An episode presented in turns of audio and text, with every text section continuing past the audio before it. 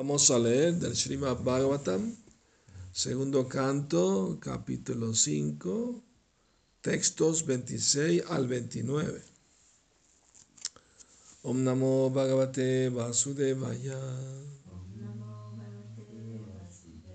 Om Namo Bhagavate Vasudevaya. Om Namo Bhagavate Vasudevaya. Narayanam नारायणं नमस्कृत्य नरं चैव नरोत्तमं देवीं सरस्वतीं व्यासां ततो जयामुदीरयत् नित्यं भगवतः सेवया भगवती उत्तमश्लोके भक्तिर्भवति नैष्टिकी नवसोस्ता विकुर्वाण आभूत्स्पर्शगुणो नीलः परन्वायच् शब्दवंश्च प्राण ओजसहो बलम् वायुरापि विकुर्वाणात् कालकर्म स्वभावतः उदापद्यात तेजो वै रूपवत् स्पर्श शब्दवत् तेजस्तु विकुर्वाणात् असिद् अम्बोरसत्मकं रूपावत् स्पर्शवत् chambo goshavacha paran vayat visheshastu vikurvanat ambaso gandavam abut paran vayat rasa sparsha shabdarupa gunanvitaha Traducción. Debido a que el cielo se transforma, el aire se genera con la cualidad del tacto y por una sucesión anterior el aire también queda lleno de sonido y de los principios básicos de la duración de la vida, la percepción de los sentidos, el poder mental y la fuerza corporal. Cuando el aire se transforma con el transcurso del tiempo, y con las acciones de la naturaleza se genera el fuego y éste adquiere forma con el sentido del tacto y con el sonido. Como el fuego también se transforma, hay una manifestación de agua llena de jugo y sabor. Al igual que antes, también tiene forma y tacto y también está lleno de sonido y el agua haciendo la transformación de toda la variedad de cosas que se encuentran en la tierra. Aparece olorosa y al igual que antes se llena de jugo, tacto, sonido y forma, respectivamente en sentido cualitativo. Significado. Todo el proceso de la creación es un acto de desarrollo y evolución gradual de un elemento a otro hasta llegar a la variedad que se encuentra en la tierra, en la forma de muchos árboles, plantas, montañas, ríos, reptiles, pájaros, animales y diversas variedades de seres humanos. La cualidad de percepción sensual es también evolutiva, es decir, se genera del sonido, luego del tacto y del tacto pasa a la forma. El sabor y el olor también se generan juntamente con el desarrollo gradual del cielo, aire, fuego, agua y tierra. Todos ellos son mutuamente la causa y el efecto el uno del otro. Pero la causa original es el, propio Señor. En la porción plenaria de Mahavishnu, que yace en el agua causal del Mahatattva, por ello, en el Brahma Samhita hay una descripción que dice que el Señor Krishna es la causa de todas las causas. Y eso se confirma en el Bhagavad Gita 18 de la siguiente manera. Aham sarvasya prabhavo matta sarvam pravartate itimatva vajante man Las cualidades de la percepción sensual se encuentran plenamente presentes en la tierra y se encuentran manifestadas en otros elementos en una proporción menor. En el cielo solo hay sonido, mientras que en el aire existe el sonido y el tacto. En el fuego hay sonido, tacto y forma, y en el agua además hay sabor, juntamente con las otras percepciones, es decir, el sonido, el tacto y la forma. Sin embargo, en la tierra se encuentran todas las cualidades anteriormente mencionadas y además se desarrolla en ella el olor. Por lo tanto, en la tierra hay un despliegue completo de diversas variedades de vida que comienzan originalmente con el principio básico del aire las enfermedades del cuerpo ocurren debido al desarreglo del aire que se encuentra dentro del cuerpo de tierra de los seres vivientes. Las enfermedades mentales son el resultado de un desarreglo especial del aire que se encuentra dentro del cuerpo. Y por ello el ejercicio yógico es especialmente favorable para mantener el aire en orden de manera que las enfermedades del cuerpo se reduzcan casi a cero mediante esos ejercicios. Cuando estos son realizados correctamente, la duración de la vida también aumenta y uno también puede tener control sobre la muerte mediante esas prácticas. Un yogi perfecto puede gobernar la muerte y abandonar el cuerpo en el momento apropiado cuando se encuentra apto para trasladarse a un planeta adecuado. Sin embargo, el Bhakti Yogi sobrepasa a todos los yogis debido a que, en virtud de su servicio devocional, él es promovido a la región que se encuentra más allá del cielo material y es colocado en uno de los planetas del cielo espiritual por la voluntad suprema del Señor, el controlador de todo. Yananjana Salakaya Chakshurum Militam Yena Tasmai Shri Gurave Namaha. Nací en la más oscura ignorancia, mi maestro espiritual Shila Prabhupada me abre los ojos con la antorcha del conocimiento. A él le ofrezco mis humildes y respetuosas reverencias. Shila Prabhupada aquí.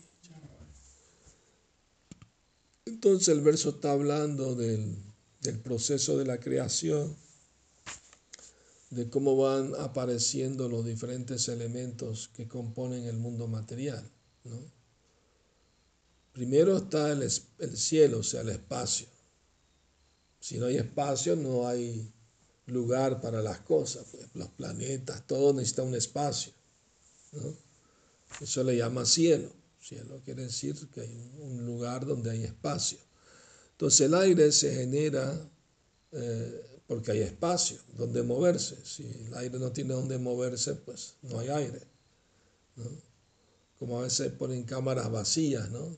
que no hay aire con máscara para guardar alimentos que no se dañen, ¿no? lo ponen al vacío, ¿no? como llaman. Entonces el aire eh, eh, genera la cualidad del tacto. O sea, si no hay aire no puedes sentir el tacto de algo. ¿no? El aire es necesario para que... También, y del aire, entonces surge el sonido. Cuando el aire sopla fuerte se escucha el sonido, ¿no? El árbol se mueve, hace un ruido. ¿no? Y, y también eh, del, eh, y luego del aire se desarrolla el, fuego. Porque si no, no, puedes prender una fogata una habitación sin aire. No prendería. Pues. Es necesario el aire para que prenda. Ah, esto me recuerda una cita de Prabhupada donde él dice, que tradicionalmente los brahmanas se mantenían de tres maneras, soplando, soplando de tres maneras, soplando aire de tres maneras. Una es tocando la, soplando la caracola para adorar la deidad, hacer arte. La segunda es soplar con fuelle para cocinar, porque antes usaban fuelles para cocinaban con leña, entonces con el fuelle soplaban aire y encendía el fuego para cocinar. Y la tercera, Prabhupada dijo, soplando el mantra en el oído del discípulo. De esas tres maneras los brahmanas se mantenían, soplando. Brahmane Tim Pum se llama. Tin estrella y Pum soplar. Entonces, el, el, del aire eh, hay tacto, ¿no? El, aire genera la cualidad del tacto, ¿no? Eh, y también llega el sonido, y luego se genera el fuego. Entonces en el aire hay sonido, ¿no? El, eh, y tacto. Y el fuego además de tener sonido y tacto, también tiene forma. El aire no lo no puede ver, no tiene forma el aire, pero el fuego sí. Entonces el aire eh, tiene esas cualidades, sonido y tacto, y el fuego tiene una cualidad más, que es la forma. Y luego se genera el agua, ¿no? Y el agua tiene tacto, la puedes tocar, tiene sonido, suena cuando corre, tiene forma, la puedes ver y tiene una cualidad más, el sabor. Krishna dice, Raso Hamapsu Kaunteya, yo soy el sabor puro del agua.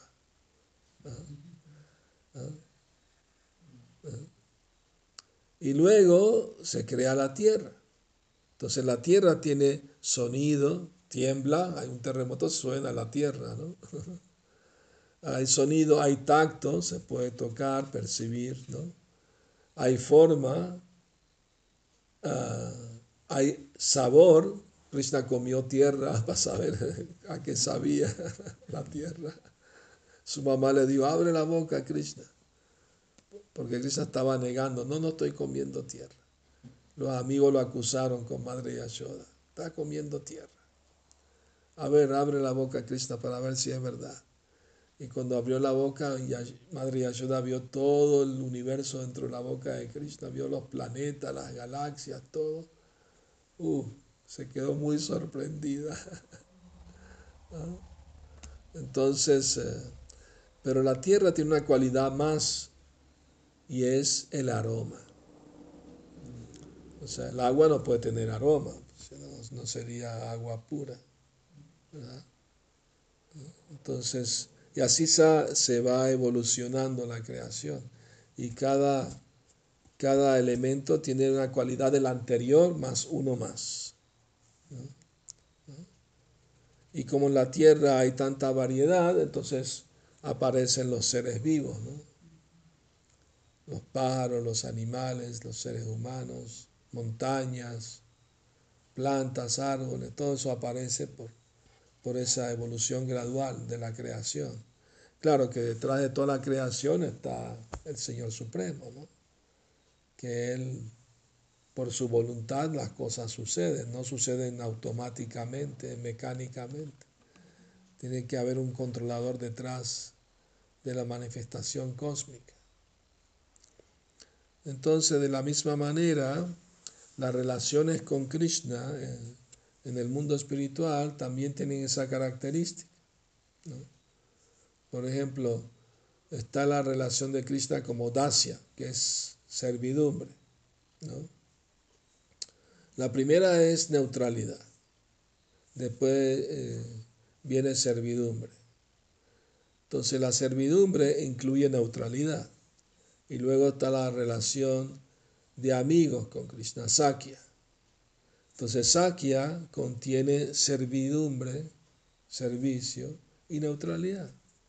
Luego viene la relación maternal o paternal con Krishna, ¿no? Mm, mm, Vatsalya se llama. Y está incluida la amistad y el servicio. Y Madhurya Rasa, la relación de amor conyugal con Krishna, como las gopis, está incluido sentimiento maternal o paternal, la amistad y el servicio están incluidos.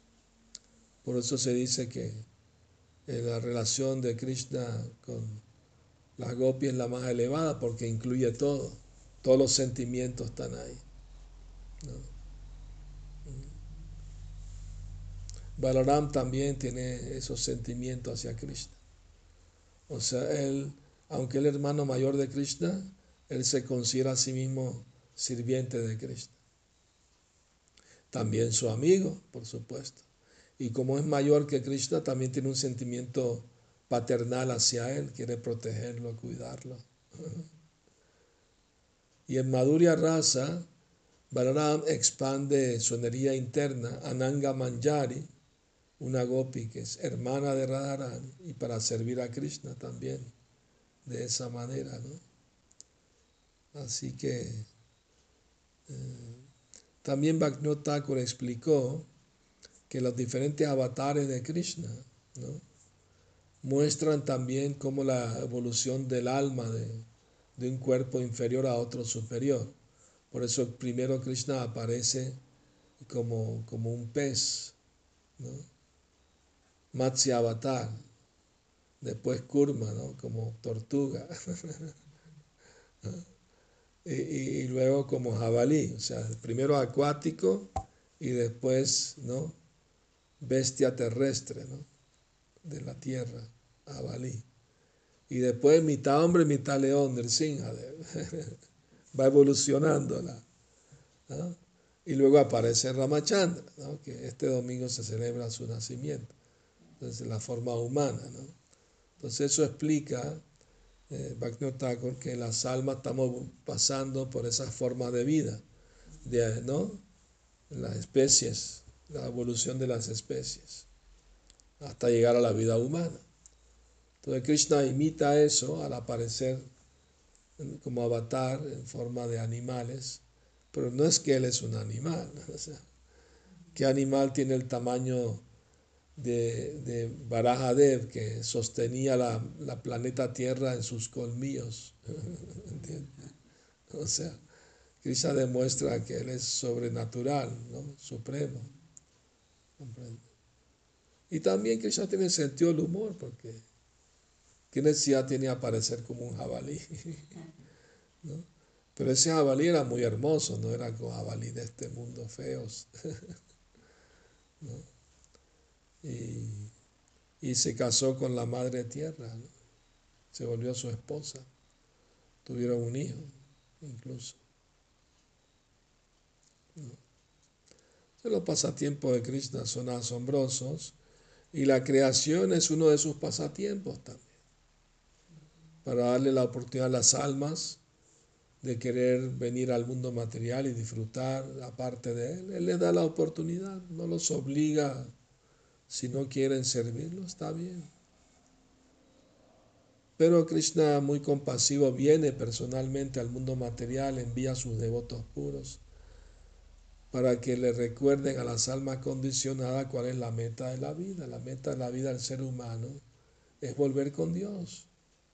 Este mundo no es nuestro verdadero hogar, estamos de paso por aquí. Y mientras estamos aquí desarrollamos tantos apegos a tantas cosas innecesarias. Entonces la, la, práctica del servicio devocional es para ayudarnos a irnos gradualmente apegándonos a Krishna para más fácil desapegarse de, las cosas mundanas. O sea, una cosa quita la otra. Nadie puede dejar los apegos materiales si no se apega a Krishna. Y en la medida que nos apegamos a Krishna más y más, naturalmente sentimos desapego por las cosas innecesarias de este mundo. Entonces debemos tener la ambición de avanzar espiritualmente. ¿no? Cada día tratar de cantar mejor el santo nombre con mejor concentración, con sentimiento, y así podemos recibir las bendiciones del santo nombre. El santo nombre nos va a revelar todo a su debido tiempo, cuando lo cantemos bien, sin ofensa, nos va a revelar la forma de Krishna, las cualidades de Krishna y los, incluso los pasatiempos de Krishna. Pero hay que tener ambición espiritual. No debemos hacer el servicio mecánicamente, hacerlo por hacerlo. Hay que hacerlo con sentimiento, de agradar a Krishna. Esa es la idea. Entonces requiere entendimiento y requiere esfuerzo y requiere pedir misericordia. No solamente por nuestro esfuerzo lo vamos a lograr. Necesitamos tener la misericordia de Cristo. Y Cristo da su misericordia cuando ve que alguien tiene mucho deseo de recibirla. Entonces es cuestión de de querer progresar, de querer hacer un esfuerzo para avanzar en la vida espiritual, ¿no? complaciendo a Krishna. Eso se llama tapasya. Tapasya es austeridad voluntaria para avanzar espiritualmente. ¿no? Como levantarse temprano, ¿no? evitar las distracciones, leer, cantar, ayunar en los días que hay que ayunar a menos que uno hace un esfuerzo para hacer bien esas cosas, ¿cómo uno va a avanzar en la vida espiritual? Se vuelve monótona la vida espiritual, lo hace todos los días mecánicamente las cosas y ahí los devotos se quedan estancados ahí.